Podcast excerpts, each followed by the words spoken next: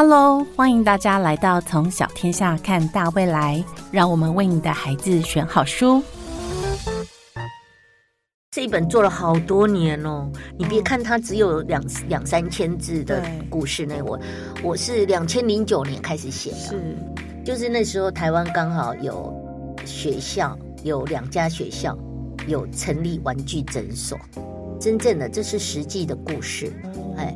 那两千零九年呢，我就带着这个画家郝若文就去拜访这个在新庄啊台北新庄的那个新庄国小的玩具诊所，嗯，然后我们就去采访这一个里面的一位爷爷啊，他就是玩具诊所的总医师，嗯，然后里面有好几个医生跟医生奶奶，嗯，他们在那边。还有挂号处，还有急诊区，还有美容科，还有这个外科，哇，真的，我看就觉得说，这完全就是一个诊所的配备，只不过病人都是玩具，就这样，很好玩，很有意思。所以我那天呃在那边呃大概待了一两个小时嘛，然后那个总医师呢在秀各种玩具给我们看，就是他们也会把一些坏掉的玩具让它重生。啊，给他加个什么零件，他又又可以新的玩具可以玩。然后那边他们呃小朋友如果送玩具来修，如果修好你要拿回去就要付费。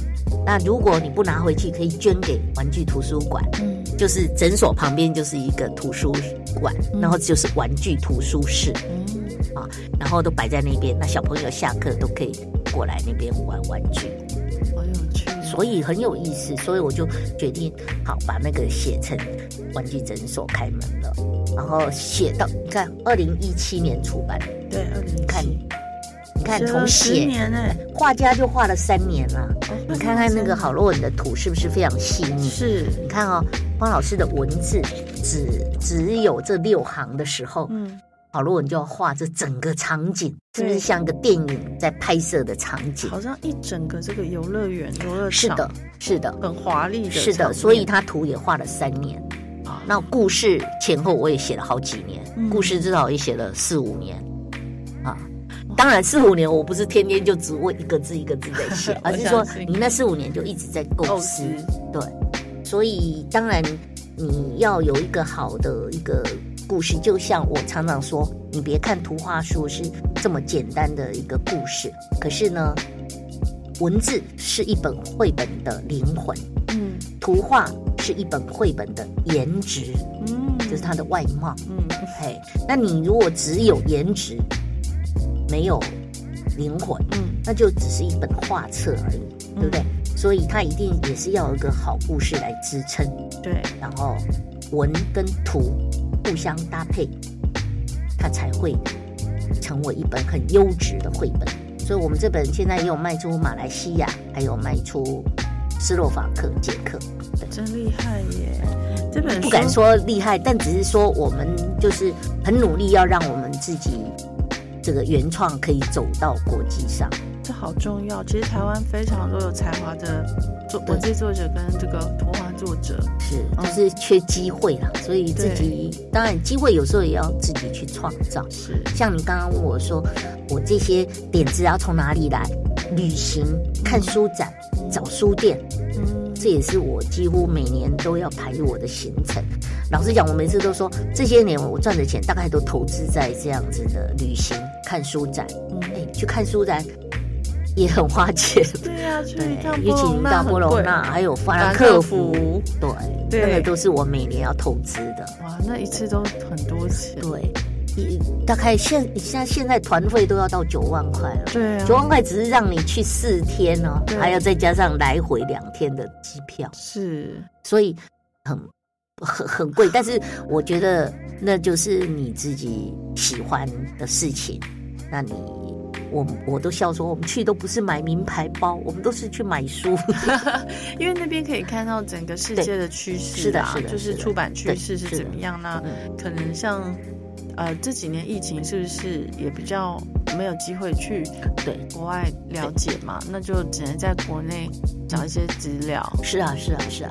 但是呃，当你去参加那些展，事实上你们都有互相换名片，所以我们虽然没去，可是国外的一些呃出版社其实也都会把相关的资讯传给我。嗯，那只是说我们没有办法现场去看，因为现场他们这几年也都是办的都是零零落落的。对，啊，因为各国疫情不太一样嘛。嗯。他今年呃，二零二二年十月的法兰克福书展已经开始慢慢恢复。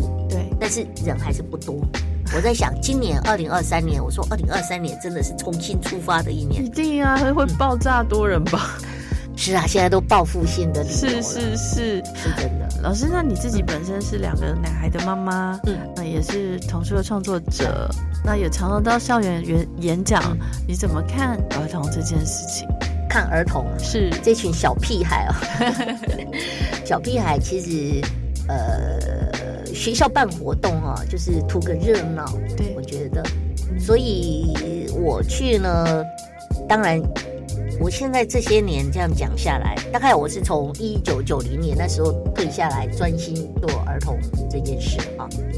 一九九零到现在也有三十几年，就是尤其专门在做绘本这个部分。嗯，那进校园看儿童，就是你要讲一些还是有趣，这是他们对你才会有感觉。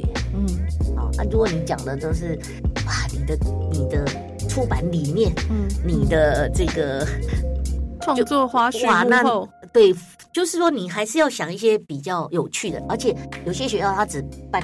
一节课，嗯，四十分钟，这四十分钟你要怎么掌握？对啊，那就是考验你说故事的能力。我也很好奇，哎，那就是一定就是你自己千锤百炼，知道说什么时候你讲的东西它会有反应。哎，那这个有时候是要练下来的。嗯，其实其实我说做现代的儿童文学作家比较辛苦，就是你还要会说学逗唱。哎不然你只会写，那如果你到那边啊啊啊都讲不出来，其实小朋友对你没什么反应的话，下学期老师也不会再请你。其实方老师算是很活跃，也比较活泼，然后比较善于口语表达的这个文童书作家啦。很多童书作家其实真的像你刚刚说的，就是比较不善于他比较内内向型的，对对内向的，他们可能不太常外出。对。也不太呃，在台面上跟大家有一些互动，哦，其实也没有义，他们也没有这种义务啦。对，因为他既然是作家，如果按照字面想，我最喜欢跟小朋友讲说，你知道作家是坐在哪里吗？坐在家里。你知道做什么吗？像我呢，我就是坐在家里写稿子骂儿子，小朋友就很开心，真的啊，因为作家既然他就是要好好写嘛，对。但是因为现代这个趋势，就是说，现家作家也都要站到第一线去，对，去推去推销，捧墨自己，对，捧墨自己啊。那但是画家，我我做绘本故事，我就更能够体恤我的画师，他不见得要讲课。嗯，哎，像郝洛文跟我合作这么多年，他只跟我出席过两次。嗯，然后。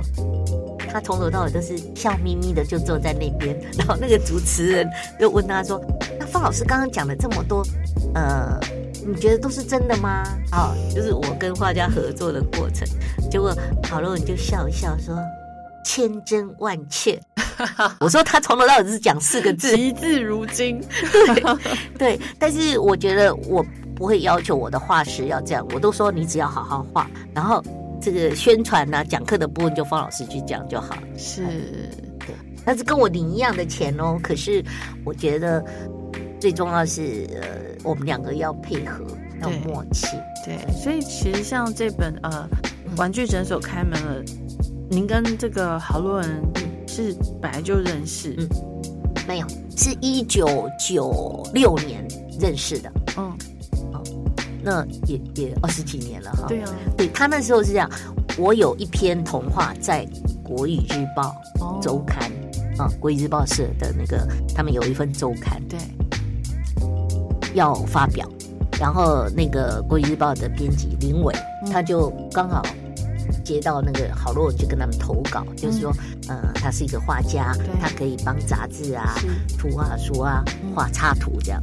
然后林伟就把我那一篇给那个好洛文画，然后画了，我一看，哇，惊为天人！我就说，哇，这个画家画的那么怎么深得我心？嗯。我就叫林伟说介绍介绍给我嗯。跟那个郝洛文认识。嗯。然后第一次认识郝洛文，当然就来跟我见面，然后他还拿了他的那个要去参加穆迪奖的一个比赛嗯的作品给我看，他自己写自己画，然后我就给了他一些小意见，哎，那结果他那一年得了优等奖，老师也很慷慨，他拿那个穆迪奖的那个图画书，那时候穆迪奖有那个图画书的正文，所以他拿到了优等奖，然后第四是第一、第二名吧，反正他也领了十几万的那个奖金，对，他也很开心。然后我我那时候就想说，他的土是不错，但是他写的故事可能稍微单薄了一些。嗯可是这个我们不能讲，我们自己是作家，到时候人家说、哦，你认为作家就可以写的比较好嘛？我那时候就猜猜说他这个东西能不能卖久一点嗯啊？我自己判断是不会，嗯啊就是说。呃，绘本它的文字的要求就是，你看它是简单，但是它，呃，这个我我记得我都跟画家说，我愿意相信画家一笔功力二十年，对，但是作家也一样，是，那笔也是要练的。对。啊，那任何一个画家想说自写自画，我都说那五百年才会出一个，同意，没有办法说哇能写能画不得了的，这个真的五百年的出一个啊！所以我也是劝画家，主要是因为我自己不是画家，所以我是劝画家说，其实你可以找你喜欢的作家合作。嗯哎，那好了，我就是因为他得奖的那一部作品，其实大概只印了一刷就没有，《国语日报》就没有再印了。是，哎，好，就那我自己在《国语日报》也有也有那个得奖的那个穆迪奖的作品，嗯祝你生日快乐。我们那个已经卖了二十二十六年了，长销的，二十六年，那是生命生命教育的。对，但是郝洛文那个只只印了一刷就没有再卖。嗯那我那时候就是赌什么？就是赌他说，如果他那一本能够持续卖，他应该就不会找我合作，嗯他自己就能写能画。嗯哎，后来到一九九九年，嗯我刚好有一本叫《我有友情要出租》，这个故事要出，哦我就说听起来好玩，对我说，那你要不要来画画看？嗯。然后他就跟我合作，嗯，就画了《我有友情要出租》，结果这一本现在是两岸已经销售超过一百六十万本，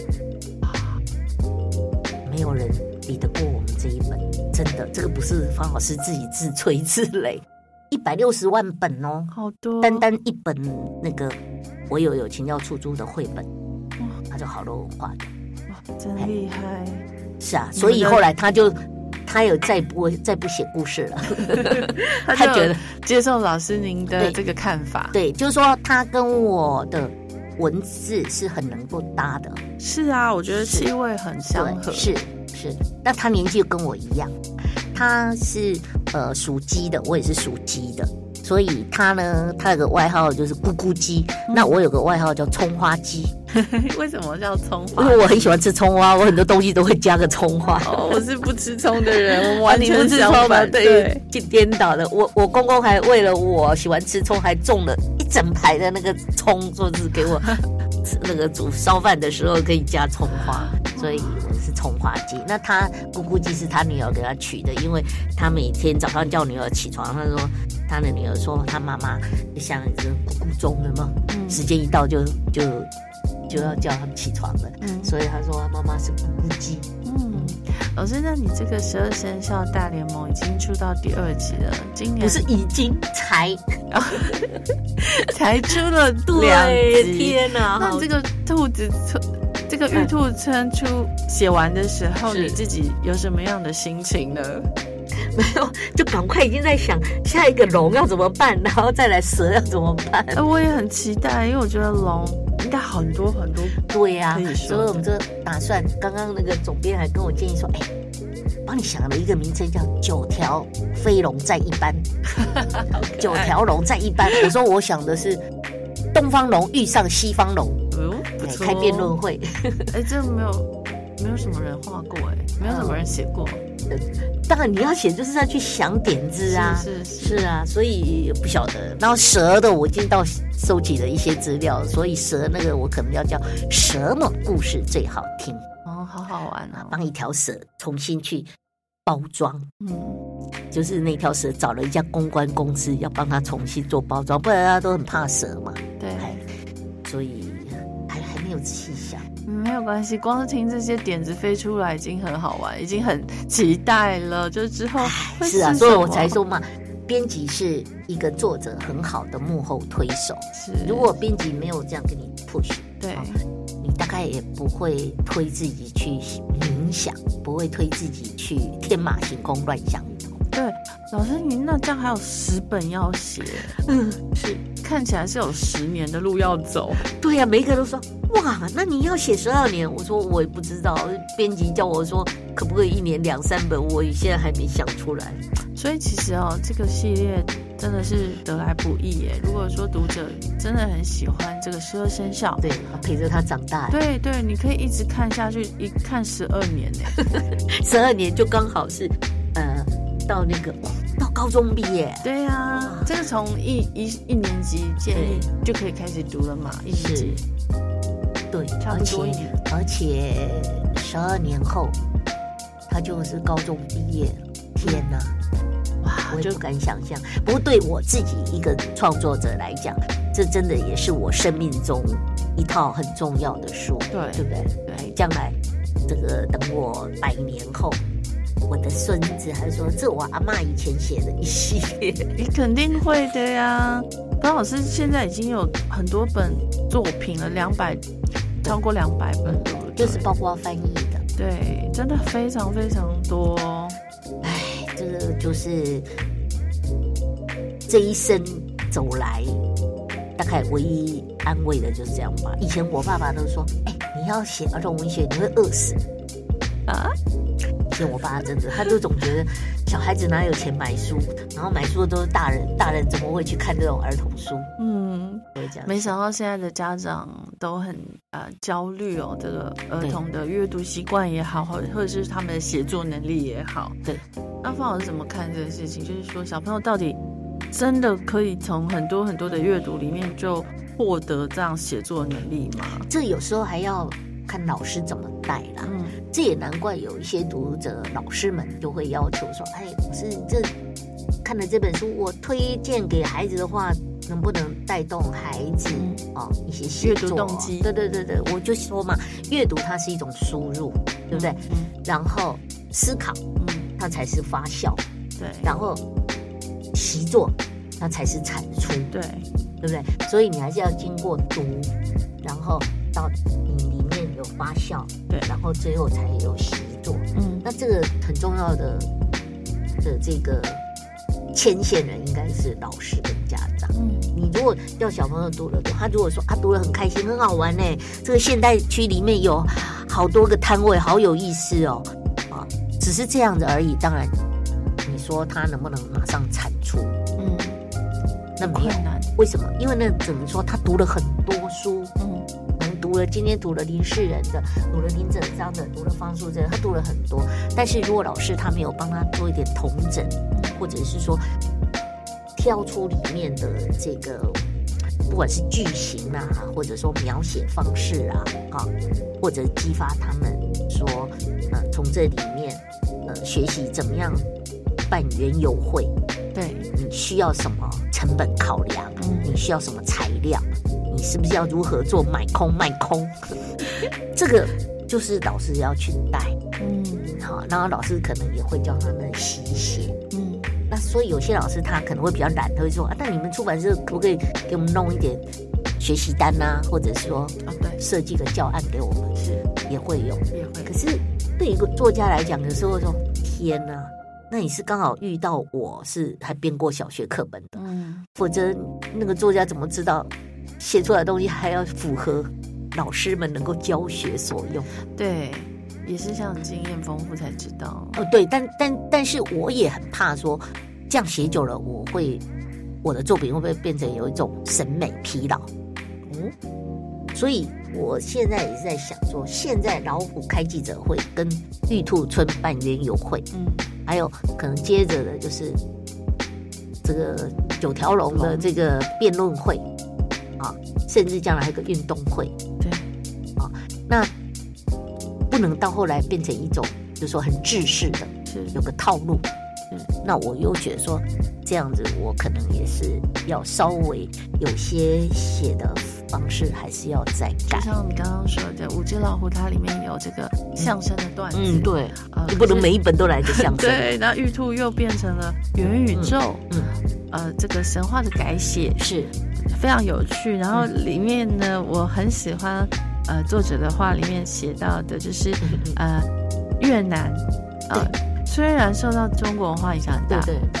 可是他没有兔年，对呀、哎，我告诉你，我以前也不知道，嗯，我也是因为这次要写兔子的时候才找的资料，然后加加上呃，我们小天下的总编也跟我提醒过说，哎，你去找一下，好像听说越南是没有兔年。我说啊，真的赶快去找找找找，还真的，原来它有三个原因。嗯第一个就是说，兔子呢对应到这个天干地支，就是对到这个毛这个字，嗯所以人家才会说毛兔毛兔哦，啊。说今年什么年？毛兔年。那去年老虎是寅年，对啊，所以唐伯虎不是叫唐唐寅寅嘛？哎，啊，所以我就想，哦，原来那越南为什么没有兔年？因为第一个最早的传说是越南没有兔子，他们那里没有这种兔子的这种动物啊，所以都用猫来取代。那为什么用猫不用别的？对，为什么不用那个那个乌龟？是为什么是用猫？他说，因为在越南他们常常有鼠患，那老鼠的克星就是猫，哦所以猫在越南就代表它就是让他们风调雨顺呐、哦所以就用猫。好，然后还有一个传说说毛兔啊，就卯年，卯年那个毛兔年，是，他们把毛毛听成猫，所以就就猫啊，加上它里面没有兔子，所以他们就叫猫年。这很好玩，可以跟小朋友聊很多。哎，对，那这个是不是除了他看，那老师如果有特别点，就像你刚刚特别问我这个，那我就会跟你讲这个。那老师如果没有特别去带，那有时候小朋友就看了就过了。那有的人有吸收了，但是有的人就是觉得哈哈一笑，看完就算了。对会，其实小朋友听到猫，你应该就会很开心，因为我觉得说怎么是猫？所以我不是有一张有一那个网络上不是有一个图片吗？就是一只猫，然后戴了个兔耳朵。呃，啊，我就说哇，那这是最应景的，就刚好是这个越南的这个可以解说，说没有兔什么没有没有兔年，兔年，但是有猫年，看是不是很有意思？很有意思。这一张照片我觉得就就很好玩，说哎，它真的就是。因为我不是都会收集各种图片嘛，是啊就是那我那天就是传给那个编辑看，我说你看我找到这一张照片是不是很有意思？他说对呀、怎么那么那么刚好？我说对呀、这个就是很适合猫年。对，很适合。对，你看，还有你看，我刚好去那个新北市立图书馆，它的那个书车就是做兔子的哦造，型。好可爱哦，很可爱哈。没有去都不知道哎，对呀、所以就是好可爱哦，这么大只，对呀、它这么大只的一一个兔子造型的书好车，可爱，小朋友一定会很想去推推看。对、啊，所以兔年就变得有很多很很好玩的一些呃传说啊，或者是像刚刚说越南居然没有兔年有猫年，我就觉得怎么会这么好玩？真的，是的，是的，然后你在里面还有用到这个呃龟兔赛跑嘛对？对对，那个就是经典的部分。对，就是去改这个预言，改写预言的部分。但是我龟兔赛跑并没有改写它，嗯，我是透过那个兔子妈妈在讲龟兔赛跑的故事。然后把它放进去。我们自己成人是很熟悉龟兔赛跑，对但是如果他今天是刚好小一，他也许都还没有听过龟兔赛跑。好，就算他有听过龟兔赛跑，他可能没有听到兔牛赛跑。对，我自己以前也没有特别去注意兔牛赛跑这个故事，哎，我以为是老师自己想不是出来的耶。不是，那也是传说的，哦，兔就是十二牛赛跑生肖的原本故事有本本来就有的，所以我才会把它放在经典区。哦嘿，然后由兔妈妈来讲这个故事，哦不，然后还有兔爷爷，哦然后兔妈妈讲故事是用录影的，那兔爷爷讲故事是用那个纸之居的方式，所以这里面你看，你要连讲故事你都还要把它加入不一样的那个方式，嗯，然后讲的故事是什么？就是跟兔子有关的一些经典故事。很有趣哦。我觉得老师其实很 organize，就是 就是你把故事分了三个区块，对，嗯，第一个区块就是现代区，就把这个呃，第一个区域就是经典区，经典区然后，把这个经典经典故事都放进来，是的，大家熟知的一些故事，比如说守株待兔啦，对，龟兔赛跑啦，对。那小朋友边听也可以边复习一下这些经典故事，是的，然后再来呢，就是把吃喝玩乐这样有趣的故事放到现代区然后最后把这个虚拟网络世界元宇宙放在未来区。嗯，嗯，所以这个就透过园游会这样的规划，呃，把兔子相关的各种对。好玩的事情都说实在，想想我自己以前，我先生只要看我在写作，然后自己在那边，有时候自己还加动作，自己在想，然后我老公走过去，端着一杯茶走过去，就摇摇头说：“你天才你，说说你天才啊你。”我觉得他真的是欣赏你才这样讲。不，因为他觉得说你真的是。嗯没错，那个脑筋里面就是装牛粪，就是老是想一些有的没有的。我现在再回头看这一本哦，嗯我自己都觉得说，我那半年真的是也不知道怎么过来的。哇，写半年，要啊，我动作我动作很慢，你想想看，我本来想说我要让这一群兔子去开公司，或者是拍一部电影，对，然后在里面发生的故事，就等于要把这些东西怎么样融入在一个情境，是他们开公司或者是在拍电影，嗯。然后最后用园游会。就是想说，那更接近小朋友，因为小朋友现在都有办园游会，所以我还特别去了大丰国小的园游会啊，去现场去去采集要不然我要写那个场景啊，啊，因为它是在阳光草坪，对，那那个音乐会舞台在哪里？我亲自去，我就会比较有印象。那写出来的时候就比较真实感一些。嗯。所以大家听到老师这样讲哦，知道说其实像这样子，呃，虚实嗯各半的，个文本其实没有很好写，因为老师也真的要实际走访很多地要方，，然后也有一些学校他会传他们的那个呃园语会的照片给我看，嗯，小朋友的。啊，好这样你你在设计那个现代区的那些摊位的时候，会比较好玩。那我里面最最喜欢的是我自己弄了一个，呃，就是兔叔叔在帮大家画小时候的画像所以老虎就坐下来要让他画，结果他就帮他画画画出来。他说：“怎么画得那么像猫？”他说：“你小时候就是这么可爱啊。”对呀、因为老虎的小时候，你真的不太知道说它是一只很凶猛的它就是花猫，哎呀，对，得到，所以那个兔叔叔帮他画的小时候是这样，然后后来就换那个呃公鸡，公鸡他说你不用等，你的最简单，他就给他画一颗蛋，你 小时候就是这样子，真的是天才，是，然后那个乌龟，那个他也要画，后来他想想啊，我算了，他说你不你你不画吗？他说。我在想，我的小时候也是一颗蛋吧。对，它也是一小对对对对，是啊。所以像这种园游会的摊位，在这里面就是我会加一些比较，当然就是还有点教育性的，嗯，怎么说？因为比方说那里面很多学校会办那种丢水球，对，然后我儿子跟我建议说，他们以前六年级的时候就是这样办。他说他们班就找一个人家最讨厌他的，叫他站在那边让人家丢水球。然后我那天一听，我就说，哇，那感觉上还是有霸凌的感觉。对啊，对，所以我在里面就把它改成说，呃，让那个大灰狼他是拿了一个桶子，嗯然后大家把手水球丢到桶子里啊，比方说，呃，你拿用点券买了十颗，如果你丢进五颗或七颗，就可以拿到村长的小礼物。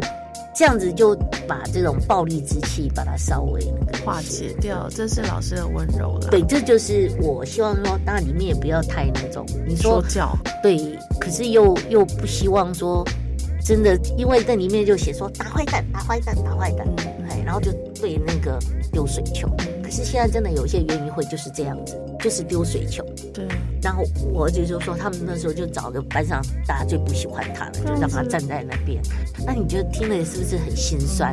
会，对，就觉得如果是自己的小孩，也是心疼。对呀，你说丢水球是很好玩，可是他是往他身上砸然后我就把它写进去。他是做个人形看板或者是一个什么？对，他不是，他就是让小朋友，他说这样才好玩呢。没有这样不好玩。是啊，所以像这个部分，我觉得就就你一个作家，有时候在里面会要融入一些你的这种 理想关怀哈，对对，关怀同理。我还是希望他是有点温度。我觉得这就是儿童文学很重要的一个部分。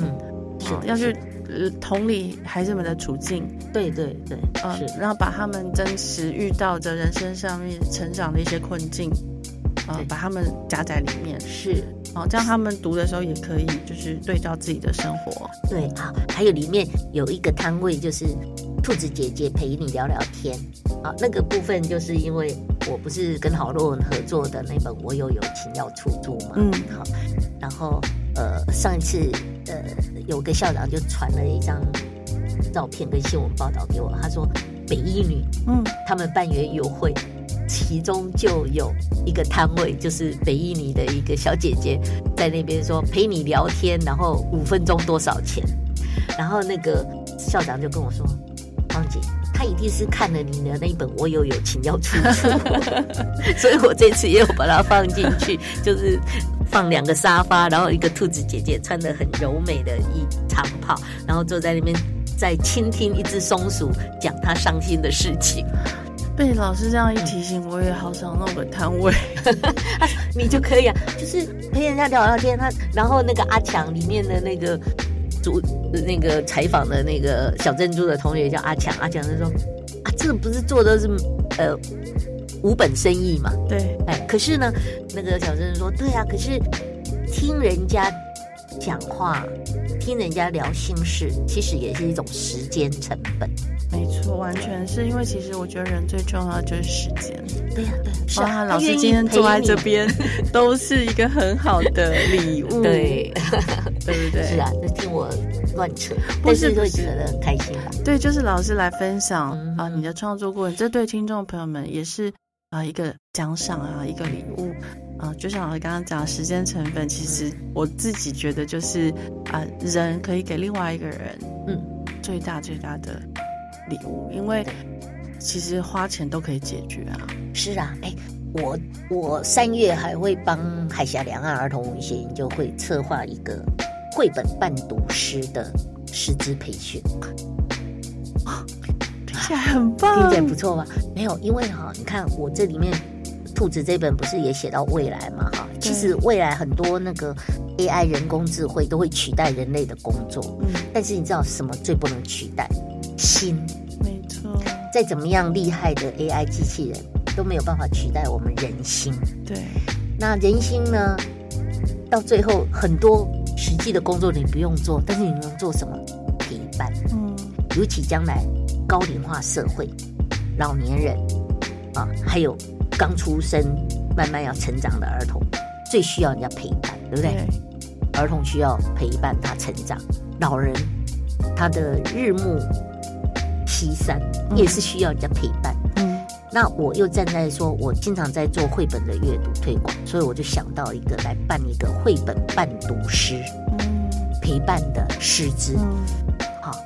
那现在虽然不是官方有认证，但是我觉得这是未来一个趋势。嗯，老人很多，对，但是老人如果像我一样，我现在六十六岁，哇，六六大顺，六十六岁我已经算是老人，可是呢，我还有精力啊。那事实上，我也还可以去带一些人读绘本。那如果说跟我一样的，已经开始真正的年迈了，然后他可能住在老人院、嗯，长照中心，嗯，但是他又很没有老到什么都都不能做的时候，老人院里面可能或长照中心可能会带他们呃写书法呀，嗯，好，然后或者做一些手的动作的游戏，嗯，让他不要那么老化，对，那么还可以有一批。就是专门在陪伴老人阅读的，叫做伴读师。好棒哦！然后专门就是做绘本的伴读师，因为越老的人他已经没有办法看很细很小的字，但是绘本它字比较轻松。对，好，那伴读师可以去朗读给他听。嗯，就算要朗读这个乔朗书，你可能就要多去几次。嗯嗯，才能朗读的完。但是如果绘本它很快，它可以十分钟念完一本。嘿，然后另外一种愉悦。但是你要去做这样的伴读师，你一定要先了解绘本的来龙去脉。没错。对，所以我现在就安排了五个讲师，然后我们要做两天的培训，算初阶的。哇，叫绘本伴读师。好棒，好棒的一个想法。对，其实今天呃，当然邀请到。方老师来到现场，真的非常的 开心哦，可以有这样的呃专题计划。那也看到一个身为一个儿童文学创作者，呃，方老师的风范，以及他几十年来一直努力不懈为儿童，呃，为这个社会、为教育界所做的贡献。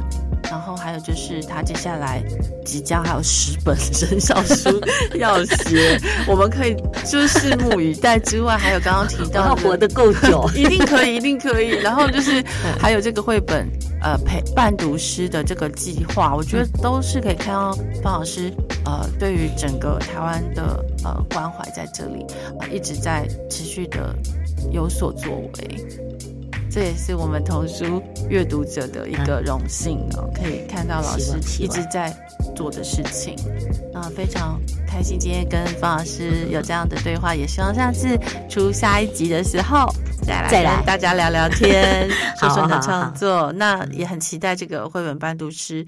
如果有兴趣的朋友，可以到嗯呃这个哪里报？我脸书，我脸脸书那边我就会贴。好，现在还没开始招生，过完年就要招生。好好，大家可以就是到方素珍老师的粉砖脸书按个赞，追踪起来，然后呢也把这个。呃，十二生肖大联盟呢开始可以收集了，因为目前还有我的签名，对不对？对，有签名，对，就是大家可以来看看方老师是怎么样把他呃这半生呢，跟与所有这个动物啊，还有就是呃各种神话童话啊，现实生活的结合，呃，都放在这个系列里面，完整的搓揉出每。呃，每一本新的不一样的给小朋友的读物，那大人当然也可以读。非常谢谢方老师今天来到现场，谢谢方老师，非常客气，谢谢老师，拜拜，谢谢谢谢大家。